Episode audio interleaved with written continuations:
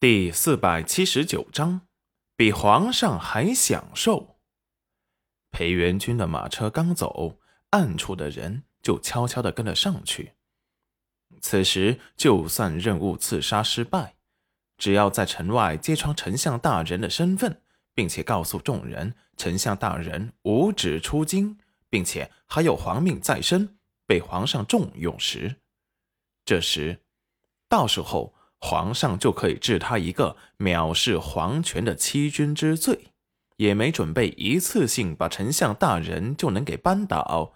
这只是诱杀丞相的第一步棋，消磨丞相大人在民间的声望。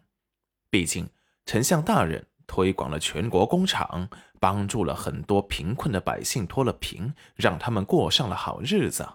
特别是裴新村的人。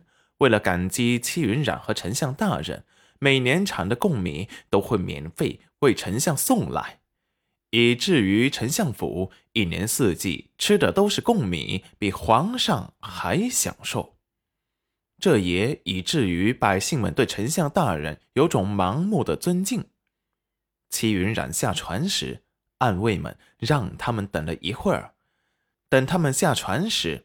才被暗卫们告知，裴元军先走了，让他们跟着暗卫从暗道回京，以保证安全。戚云染开始还很愤怒，等他察觉到为什么要走暗道时，才知道裴元军肯定是遇上了危险了。他先走一步，把暗中的人给引开了，打开虚妄之眼，看着裴元军的马车正向着京城的方向赶去。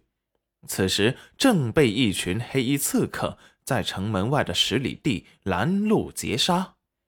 齐云染眼底闪过担忧，不知道他有什么打算，只好听从暗卫的吩咐，跟着他们走密道回京了。裴元军冰冷嗜血地看着眼前的黑衣人，黑衣人冷漠地相视一眼，立即提剑而上。裴元军见此，眼神赤红。手中还凭空出现了一把长剑，看得那些黑衣刺客心间一惊。这是什么招数？心中惶恐不安，硬着头皮上。只见裴元军挥舞着长剑，或横劈斜斩，或迎面直上，手中的长剑所过之处，没有一条生命能够逃脱。黑衣人这是彻底被他的手段给惊骇住了。丞相大人。竟然会绝世武功，皇上竟然从来都没有收到消息。就在他们还震惊裴元军出剑的速度和一剑毙命的准确性时，他们的脖子已经被裴元军锋利的长剑给割断了。裴元军收回剑，面无表情了看了地上的黑衣人的尸体，唇边划过冷笑，上车继续赶路。而马车中的两个女子一直都没有下来过。等裴元军一走，大树后又走出一人，立即放了信号，启动第二套方案。于是裴元军他们的马车刚到京城外，守城门的士兵就把他们以四国交流来访，避免有刺客混入京城为由，要求每个人下车检查。裴元军下来马车。暗中的黑衣人眼神一亮，站在人群后面打着手势。只见士兵立即狂喜，以为立功的机会来了。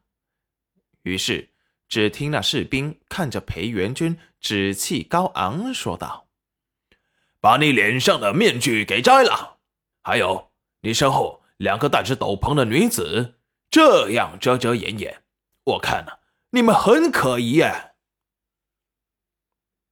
说完，挑衅的看着裴元军。本来城门口就排起了长龙，很多要进城的人，此时见官兵这么说，立即离裴元军他们身边几米的距离。要是他们被官兵抓起来想反抗，伤到他们就不好了。裴元军回眸，淡淡的看着自己周围空出了一大片地方。于是，裴元军假装大怒。放肆！你们知道我是谁吗？那士兵一听，心中一喜，说道：“呵呵呵呵，我还真不知道你是谁。不如你把面具取下来，让我们认认脸，看看你是京城的哪位大人物。